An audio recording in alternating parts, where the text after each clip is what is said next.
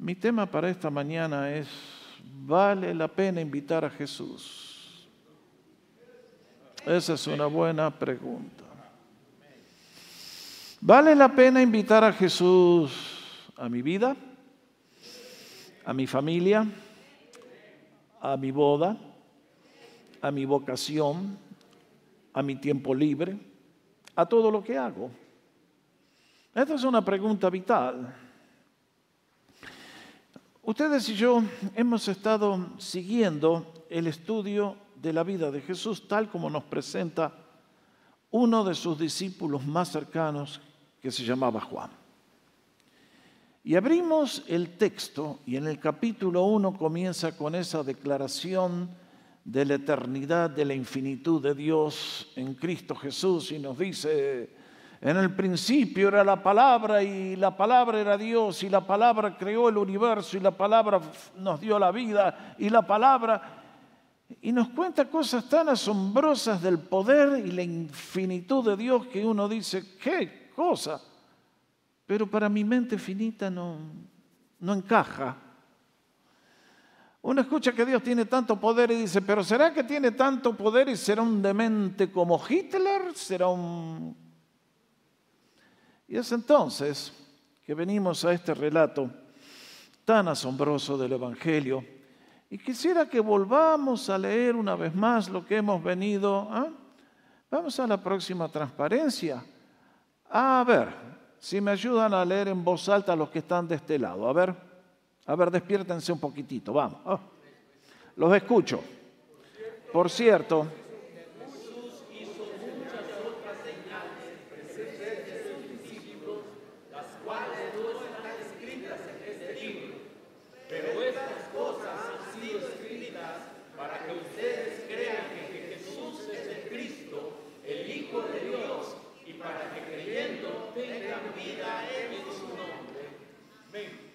¿Cuánto le ponen de 1 a 10? Bueno, a ver si ustedes se sacan el 11, ¿eh? Vamos, vamos, fuerte.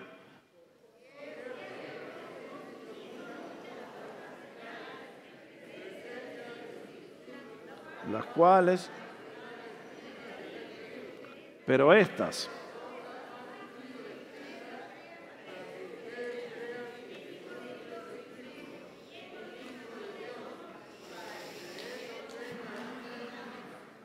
Muy bien. La lección que nos quiere dejar Juan a lo largo de todo este escrito es que vale la pena conocer a Jesús. Porque Jesús es Dios, pero también la buena noticia es que es 100% humano. Y este es el primer punto que quisiera enfatizar en esta historia. Vamos a la, ahí está que Jesús es 100% humano. Note bien, no es 50-50, porque eso no nos hubiera ayudado en nada. Jesús es Dios, completamente Dios, y la sabiduría suya es tan absolutamente infinita que un día decidió crear la raza humana y en su amor un día decidió hacerse uno de nosotros. Las manos con las que formó el universo nos formó a nosotros. El amor con que generó todo lo que vemos es el amor que siente por ti y por mí. La esperanza con la cual nos creó es la esperanza que tiene para ti y para mí. Y uno dice, eres asombroso, Señor. Él nos dio la vida. Y ustedes y yo leemos en Génesis que antes que se fundara la escuela, el gobierno, Dios estableció la familia como la base de la sociedad. Y que en su sabiduría, infinita nos hizo hombres y mujeres para poder conocer la máxima expresión del amor humano y que a Jesús le encantan las familias ordenadas, que pueden vivir bajo su bendición y prosperando y progresando y cada vez viviendo más felices. Y quiero asegurarles, de acuerdo a este relato, que no hay mejor decisión que pueda hacer una pareja joven que invitar a Jesús a su boda. ¿Por qué? Porque como vamos a ver, no faltaron los problemas y ni van a faltar los problemas en su vida y en la mía. A veces veo las bodas y qué lindas que son las bodas, todas ellas. Y en muchas, aquí en Norteamérica vine a aprender que entre una niñita tirando con una canastita arrojando pétalos de rosa. Cada vez que veo eso me tiemblan hasta los tuétanos, me conmueven. Y uno desea buena suerte, porque en algunos casos habría que decirle, cipote, con la sargenta que te elegiste sería mejor que tires clavos y tachuelas, porque eso es lo que te espera en el futuro. Pero bueno, a cada uno hace sus elecciones. Deben ser respetadas. Y por lo tanto, quiero asegurarles que es notable cómo Dios nos ha hecho a los seres humanos. La relación entre hombres y mujeres siempre comienza en el nivel de lo físico y está muy bien. Llegamos a una edad que se nos despierta el sistema y nuestros ojos van hacia esa chica Dulcinea del Toboso que nos capta el corazón y nos pone a soñar y ya no dormimos ni comemos. ¿Se acuerdan de esas cosas ustedes todavía? Tanto tiempo hace ya. Y está bien, y está bien. Ahora, el problema es este, que si esperamos mantener una relación de amor por 50 años, el atractivo físico no es un pegamento lo suficientemente fuerte para hacernos enfrentar las adversidades que van a llegar. Es el plan de Dios que haya adversidades en tu vida y en la mía, porque es la única forma que tiene de enseñarnos lecciones que de otra manera no aprenderíamos jamás. Es notable los seres humanos valoramos el éxito, la fama, los aplausos y solamente maduramos cuando las cosas nos salen mal. Por lo tanto, si estás pasando un momento de adversidad, ¿le has dado gracias a Dios que está trabajando para tu bien? Uh, siempre. Carlos, creo que te voy a mandar a otro lado, porque eso es el único. No, mejor quédate. Que, ¿eh? Pero ahí está la cosa. Ahora déjenme llevarles al segundo principio que quiero recalcar en esta mañana, que si Jesús es 100% humano, Jesús es el único que nos puede ayudar a tener hogares felices. ¿Se va a acordar? Necesitamos la ayuda de Jesús para poder tener hogares felices. Esto es lo que el mundo que vive sin Dios no va a reconocer jamás. Pero ustedes saben que estamos en un mundo donde hay una tragedia diaria en los hogares. Aquí en California, 60% de la gente que entra a pedir la bendición terminan en divorcio. Y dentro de los hogares, nos dice la policía, es donde ocurre el mayor número de crímenes. Bueno, eso es triste. Ahora, yo encuentro que la Biblia es un manual de vida muy efectivo. No te dice a ti, ay, pétalos de rosa. Ni te dice a ti, ay, eres educado, te va a ir todo bien. Eres rico, no te va a faltar nada, vas a ser el sueño americano. Mis hermanos, ustedes y yo vivimos en un mundo caído donde hay un diablo que trabaja todos los días buscando tu destrucción y sobre todo la de tu familia, porque si destruye el matrimonio, los pichones se le quedan a él para siempre.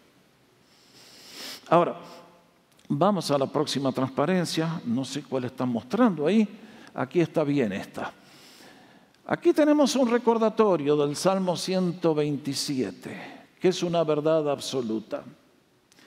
Que si el Señor no edifica la casa en vano, trabajan los que la edifican. ¿Se va a acordar? Este verso, este salmo nos recuerda que el matrimonio es un triángulo. Aquí arriba está Jesús. aquí está el hombre, aquí está la dama. Y en la medida que nos acercamos a Jesús, me acerco también al otro. El mundo no cree la Biblia y así también le va. Al no creer la Biblia no entendemos lo que nos pasa y estamos peleando una batalla perdida.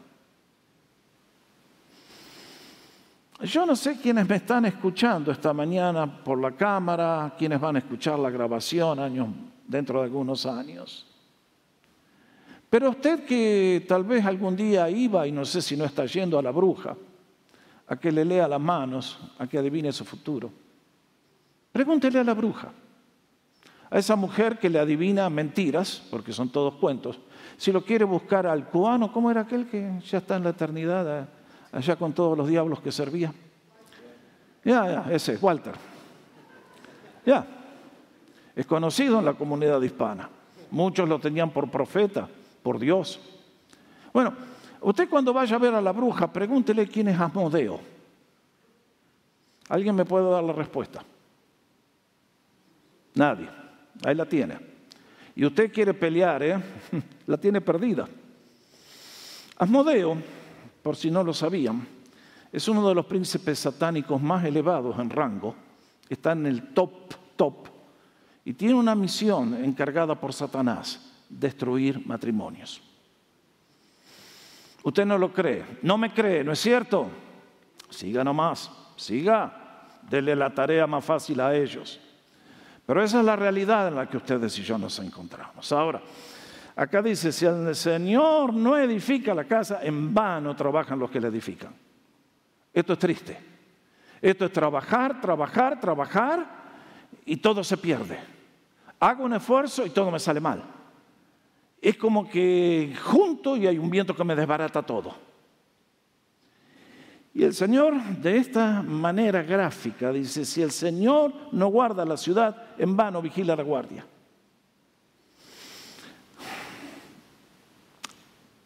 La comunidad hispana no me llama compasión, honestamente.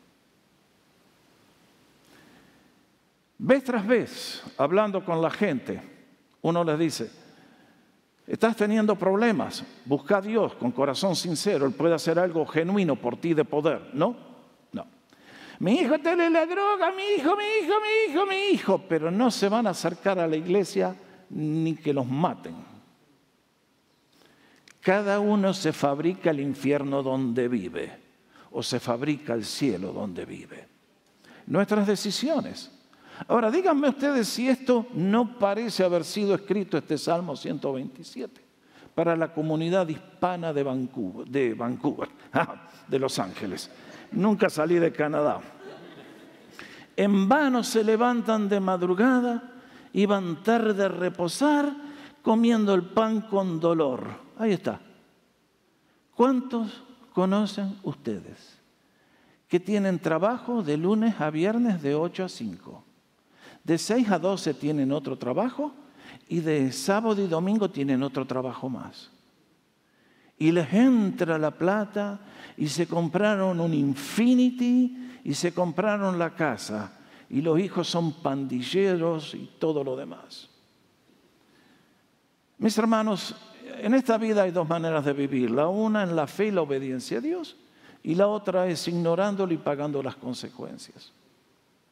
A todos ustedes que llegaron a la fe cristiana siendo ya mayorcitos y habiendo perdido la vida sirviendo al pecado, les pregunto, ¿el divorcio fue una linda experiencia? ¿No quisieran tener otro más? Duele, ¿no es cierto? ¿Esperaban eso? No, jamás.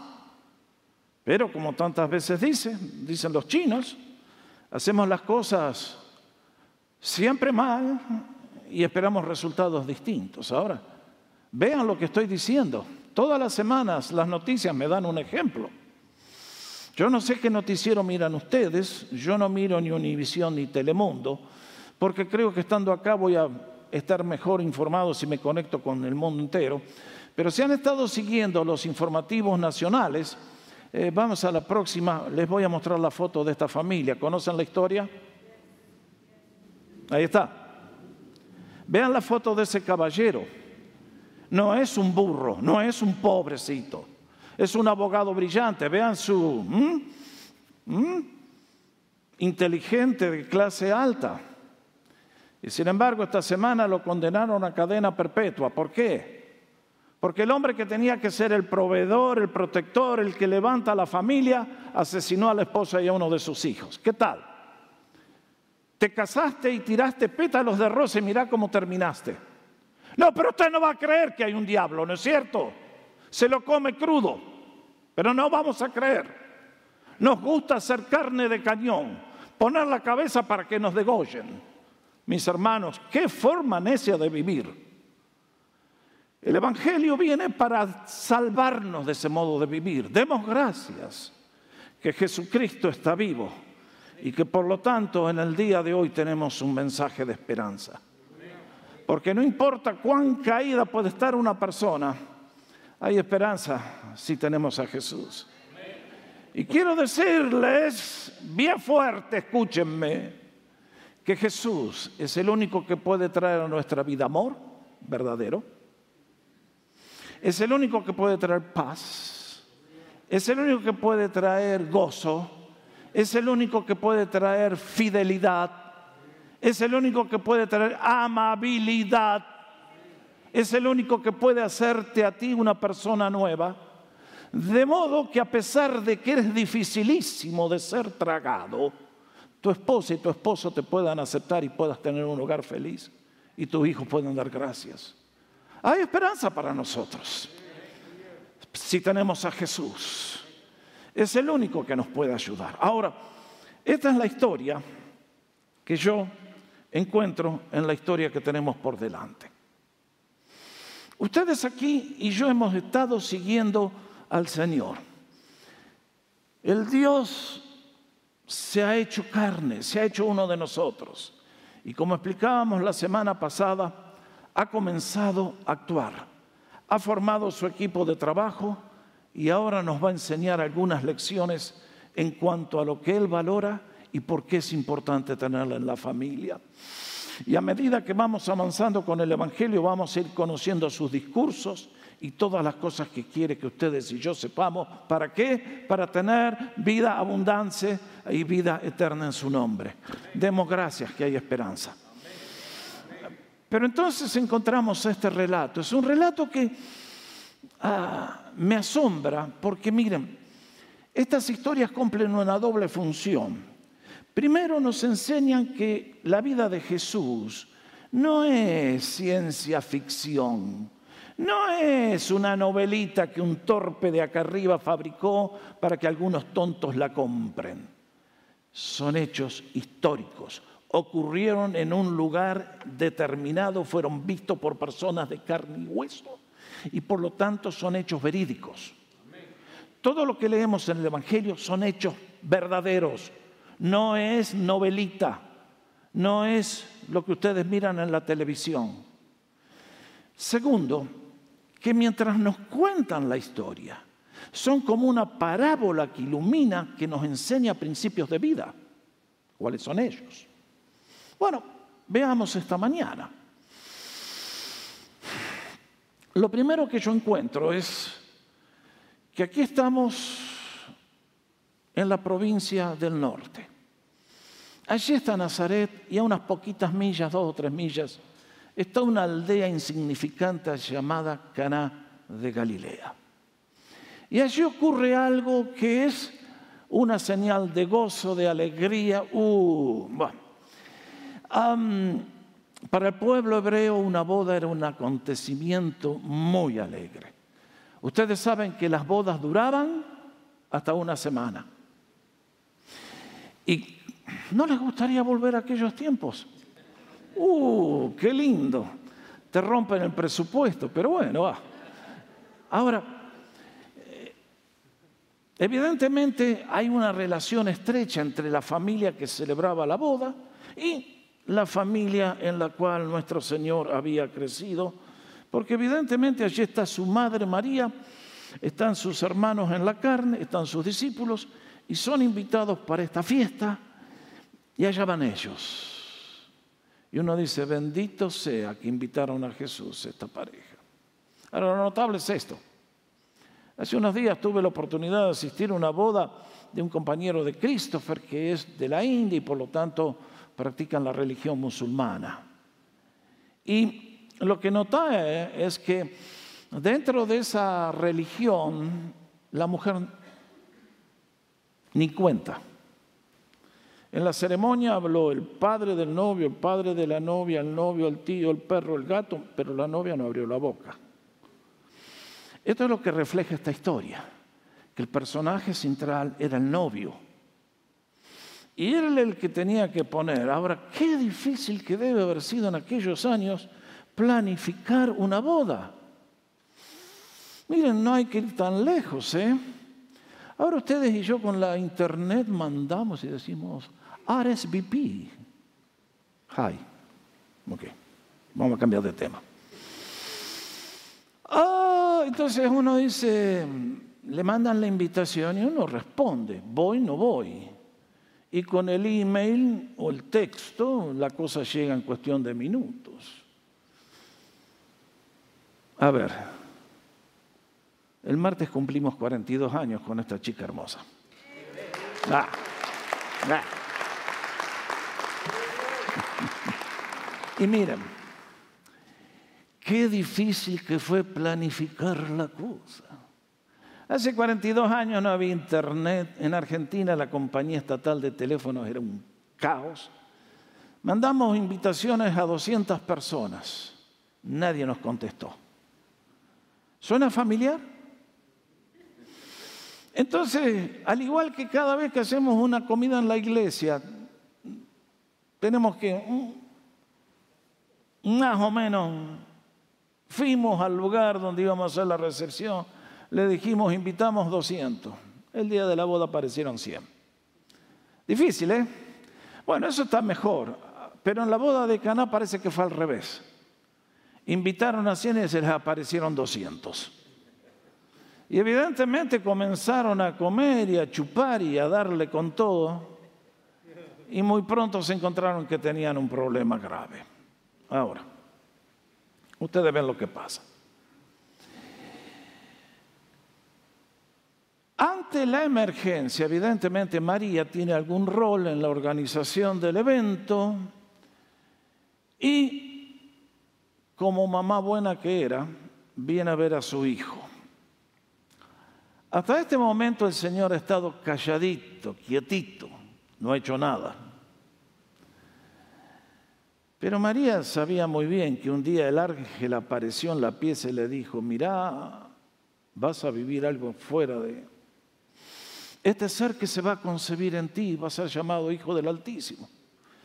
Y es por eso que me imagino que ustedes saben, Dios es Dios, pero mamá es mamá. Y donde no manda hijo, mamá manda.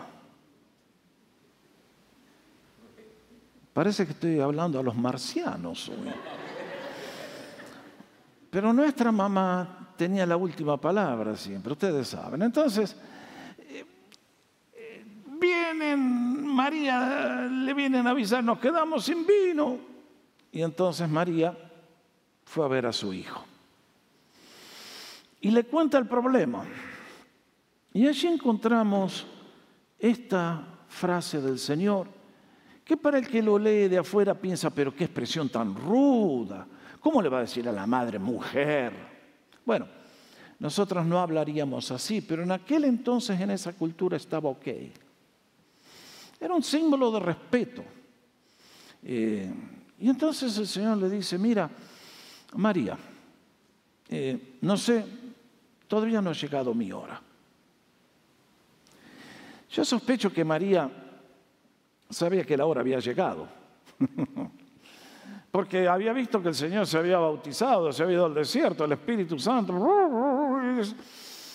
pero respetuosa, porque sabía que su hijo no era cualquier hijo, se quedó callada. Pero entonces de sus labios brotaron una frase que si ustedes y yo las pudiéramos poner en práctica todos los días, la tierra se convertiría en el cielo así de rápido. ¿Qué le dijo María? hagan todo lo que les dice. ¿Qué tal? ¿Cuánto, cumple usted ese mandamiento en su vida diaria? Somos tercos como una mula, rebeldes. Jesús todo lo que nos habla es para nuestro bien, pero nosotros siempre queremos gustar el fruto prohibido. Se cuenta la historia que años siglos atrás, cuando los reyes andaban en carruajes. El rey estaba buscando a alguien que guiara su carro, su, esa carroza real, y para elegir al que iba a manejar le dice, a ver, dime, ¿hasta cuánto te acercarías tú con las ruedas del carruaje si acá hay un precipicio? Y el primero que pasó dijo, y majestad, yo creo que con seguridad a usted lo puedo conducir hasta un metro del precipicio. Ok, gracias. Pasó el segundo, ¿hasta qué distancia? Dijo, hasta medio metro lo puedo llevar con seguridad. Vino el tercero, y le dice, majestad, si usted me da el trabajo, yo ni me acerco al, al precipicio. Ustedes y yo somos como esos Queremos ver hasta dónde le podemos acercar la rueda del carro al pecado. Y después nos vamos de cabeza y después lloramos. Qué lástima. No debería haber sido así. Es por eso que si en esta mañana pudiera impresionar en vuestro espíritu las palabras de María, sería una victoria en este culto. Hagan todo lo que Él nos dice. Ah, mis hermanos, qué desafío para nosotros. Para ustedes, para mí, absolutamente para todos. Cristo nos ofrece un plan de acción, un plan de transformación personal, un plan que si a través nuestro Él nos cambia, cambia todo lo que tocamos. ¿Lo queremos?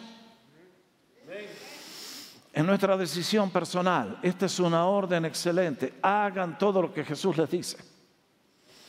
Ojalá lo pudiéramos recordar. Si esta mañana yo salgo con la convicción de que Cristo, Jesús, es Dios hecho hombre, y que aunque ahora no le veo, Él todavía me está viendo a mí, me escucha, y que aunque yo no conozco, puedo venir a Él con certidumbre de fe y pedirle su bendición y su ayuda. Que Él está conmigo siempre y quiere ayudarme como a estas tinajas de barro que tenían agua. Y entonces el Señor tomó la acción. Ahora este milagro tiene lecciones para todas las direcciones. Podría haber hecho Jesús con el poder que tiene, sac, y aparecen las tinajas, sac, y se llenan de agua, suc, y se, hacen vino. ¿Sí? Absolutamente que sí. Pero a mí lo que me gusta de este relato es que el Señor toma esos vasos de barro y le dice a los sirvientes llénenlos con agua. Y después él hizo el vino. ¿Qué te enseña a ti y a mí? Que Jesús te conoce a ti y a mí que somos exactamente eso, vasijas de barro. Ah, no, no, claro, algunos genios se consideran vasijas de oro y de plata. San Pablo decía, pero tenemos este tesoro en vasos de barro, ¿se acuerdan? para que la excelencia del poder sea de Dios y no nuestra.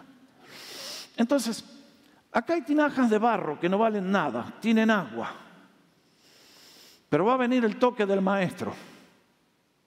Y noten bien, mis hermanos, porque en el día de hoy hay vastos sectores del cristianismo que no sé qué decir. No voy a hablar mal de nadie. Pero no noto que Jesús empezó a gritar, te reprendo, diablo y lo que declaro lo tengo. No, Jesús no hizo, no. No necesita eso. No sabemos qué hizo el Señor. Si miró, tanto poder tiene Él. El asunto que el proceso que hubiera sido plantar las uvas, que crezca la planta, cosecharlas, eh, pisarlas, fermentarlas, añejarlas, hubiera llevado meses, años para tener un vino de calidad, el toque de Jesús lo hizo, listo, ya está. Y vaya qué cantidad. Y ustedes ven lo que pasó. Esta historia me recuerda que en este mundo no hay una persona que esté tan caída y tan arruinada que Jesús no pueda transformar. Que para Jesús el peor ser humano todavía es alguien creado por Él y que se le da la chance a Jesús puede llegar a sonar de una manera increíble.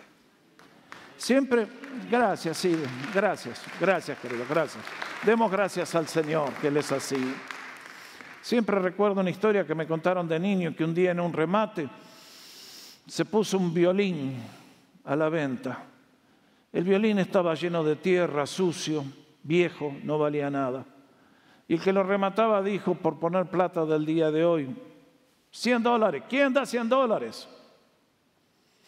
Pero cuenta la historia que apareció alguien, pasó al frente, tomó el violín, le ajustó la...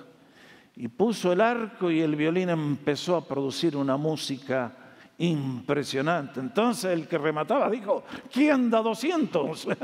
¿Y quién da 300? ¿Y quién da 500? Y ustedes y yo, si le entregamos la vida a Jesús, vamos a ser como ese violín. En las manos del maestro, hasta la peor persona puede llegar a ser alguien que realmente hace una obra increíble. Demos gracias al Señor.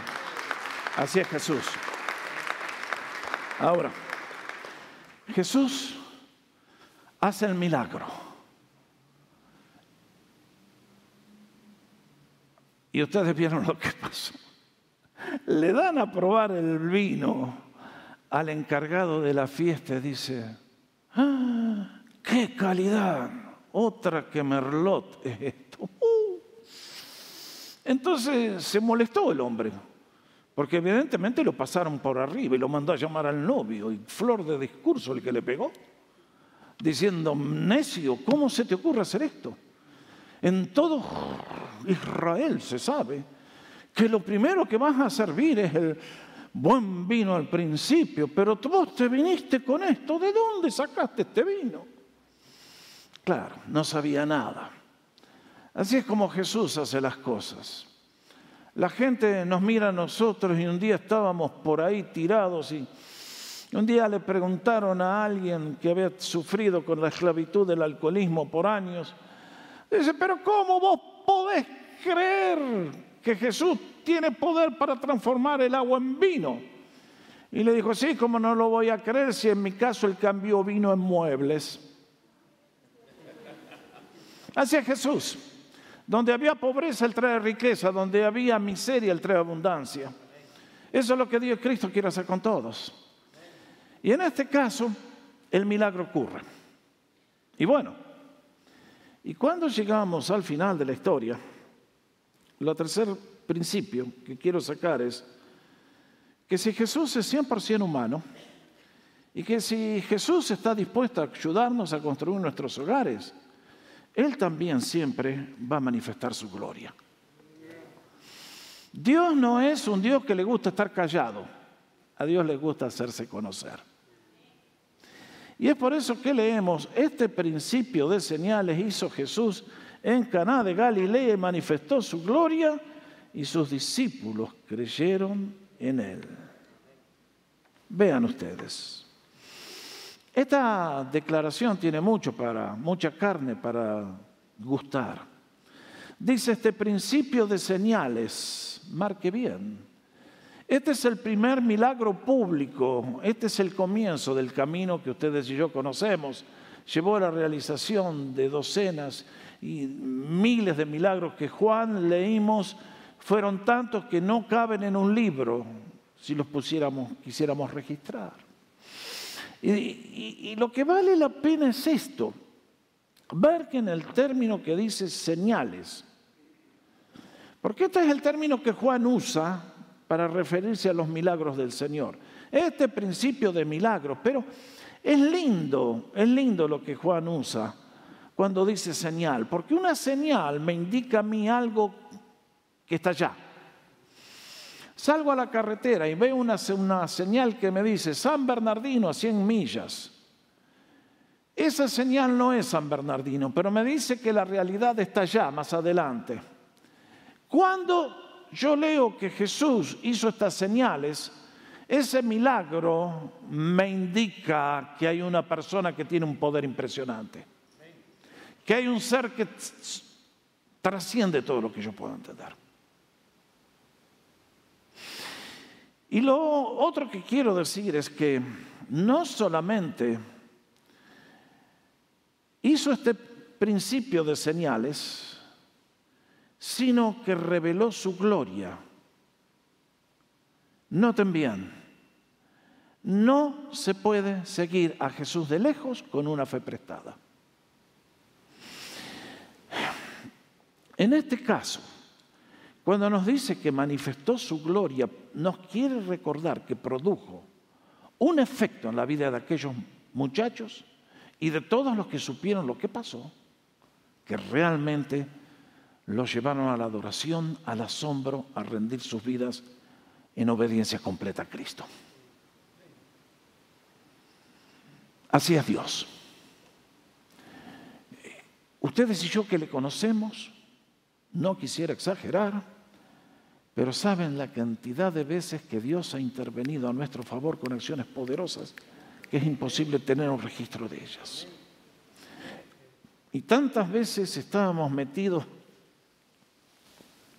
con el agua hasta acá y de repente donde no había ninguna posibilidad, la mano del Señor nos levantó.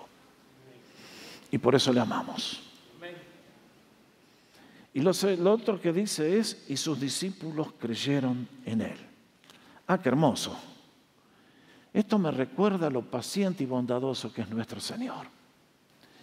Me recuerda de que Él sabe que estamos hechos de polvo, que tenemos pies de barro, y nos da tiempo para crecer en la fe y llegar a ser personas que le entregan todo. Un día un niño hablando con el abuelo le contaron una de estas historias y le dijo el niño, es muy difícil ser humilde si uno tiene a Jesús en la vida, ¿no? claro. yo a medida que pasan los años me estoy poniendo muy arrogante. Uh, ya, mira. Empiecen a tirar las piedras, acá está el argentino, dale. Miren, ¿qué quiero decir? Yo leo el relato de Hechos capítulo 26 por ahí. Pablo está metido en un lío gigante. Se ha subido a una embarcación y el capitán del barco no le hizo caso. Pablo le dijo, no salgan, viene el invierno en el Mediterráneo, es buscarte la muerte. Pero el capitán no hizo caso. Y ustedes conocen lo que pasó. El barco salió y se encontró con un tormentón que estuvieron dos semanas a la deriva y cruzaron desde Turquía hasta Italia a ciegas. Y lo que más me asombra a mí es esto, que en un momento el ángel del Señor se acerca a Pablo y le dice, Pablo, porque vos estás en este barco, te concedo la vida de todos los pasajeros. Usted va a decir, usted está agrandado, pastor, sí. Pero saben una cosa, cuando yo subo un avión, el Señor me da la vida de todos los pasajeros. ¿Le suena loco? Hay que crecer en la fe, muchachos. Pero yo les aseguro que a mí Dios me asombra todos los días. Nuestro Dios nos lleva de gloria en gloria, de poder en poder. Me encantan las palabras del Salmo 84 cuando dice, grande poder y poder verán a Dios en Sion. Esa es la vida a la cual Dios te llama a ti y a mí a una vida no como la de todos los demás, sino una vida sobrenatural. Con Cristo Jesús haciendo cosas que realmente nos asombran. Y Él transforma piedras y agua en vino que llama la atención. Y es por eso que quiero cerrar con el último principio que me deja a mí esta historia. Y son las palabras del Sala, como dice la versión del 60. Todo hombre sirve primero el buen vino y cuando ya han tomado bastantes, entonces saca el inferior. Pero tú has guardado el buen vino hasta ahora. Así es Jesús. El diablo es exactamente al revés. ¿Cómo trabaja el diablo? A nuestros jóvenes le dice, toma, lleva nomás, disfruta, dale, después arreglamos la cuenta. comprar crédito, necesitas tarjeta de crédito. Yo te doy pecado sin límite, dale nomás, dale. Y después llega la hora de la que nos pasa la boleta. Y vaya que cobra caro, ¿eh? Mal dueño es el diablo. Jesús es al revés. Jesús guarda el buen vino para el final. Sí, sí, no, yo un día fui joven, ¿eh? no vayan a creer, ¿eh? yo soy humano. Y un día tenía 14 años y el Señor me empezó a trabajar y empecé a servir en la iglesia. Pero también tenía los compañeros de la escuela que me recordaban lo tonto que era porque no estaba haciendo las cochinadas que ellos hacían. Y ahí estaba la tensión. ¿Qué vamos a hacer? ¿Seguir esta senda que conduce a la destrucción? ¿Que ahora y después pagás? ¿O te la aguantás y te la retenés confiando de que Dios va a exceder con creces el sacrificio que tenemos que hacer? Esas son las grandes decisiones en la vida. ¿Cuántos toman la decisión valiente de confiar en Jesús? Así de chiquita es la minoría. Pero después dicen, ah, you're lucky. No, no, en la vida no hay lucky. En la vida hay decisiones, señores. Nuestras decisiones hacen o deshacen nuestra vida. Es por eso que a todos los que me estén escuchando y que son jóvenes les digo, chicos, guarden su vida, no le den su vida al pecado de la juventud porque el pecado les va a traer heridas, tristeza, miseria, va a arruinar vuestra vocación, los va a llenar de problemas. Y cuando cometemos un error, después cometemos dos errores para tapar el primer error y es una cadena y una sucesión de errores sin fin que terminan, ya ven, ahí está la historia de ese hombre que asesinó a la familia. Yo les digo lo que dice este libro bendito, pero tú has guardado el buen vino hasta el final. Así es el Señor. Nos invita a hacer decisiones excelentes, a darle a Él lo mejor con la confianza de que aunque por el momento parezca que todas las cosas nos valen, de todas maneras, hay una eternidad que espera. Creo que este párrafo de la boda en Caná de Galilea es un anticipo de lo que nos habla el Señor en Apocalipsis capítulo 19, cuando nos habla de que va a haber un día cuando los creyentes en Cristo vamos a celebrar las bodas y la cena del Cordero. Yo voy a estar en esa boda. ¿Y usted? Mi invitación es que todos podamos decir, yo voy a estar presente. ¿Por qué? Porque un día le di mi vida a Jesús, creí en Él, me entregué a Él, viví para Él. Y por lo tanto podemos esperar la eternidad en paz, con gloria, con calma, con alegría, sabiendo que este Cristo poderoso que pudo transformar el agua en vino es mi Señor, es mi pastor, es mi Salvador, es mi protector, el que me guía, el que me bendice, el que me utiliza. Y para, si todo esto fuera poco en la vida, nos aguarda el cielo por siempre jamás. ¿Dónde está tu esperanza? Yo tengo un Cristo poderoso. Yo tengo un Cristo vivo, 100% humano ¿Vale la pena invitar a Jesús a mi vida? Ustedes tienen la respuesta, que el Señor les bendiga. ¿Nos ponemos de pie para adorar?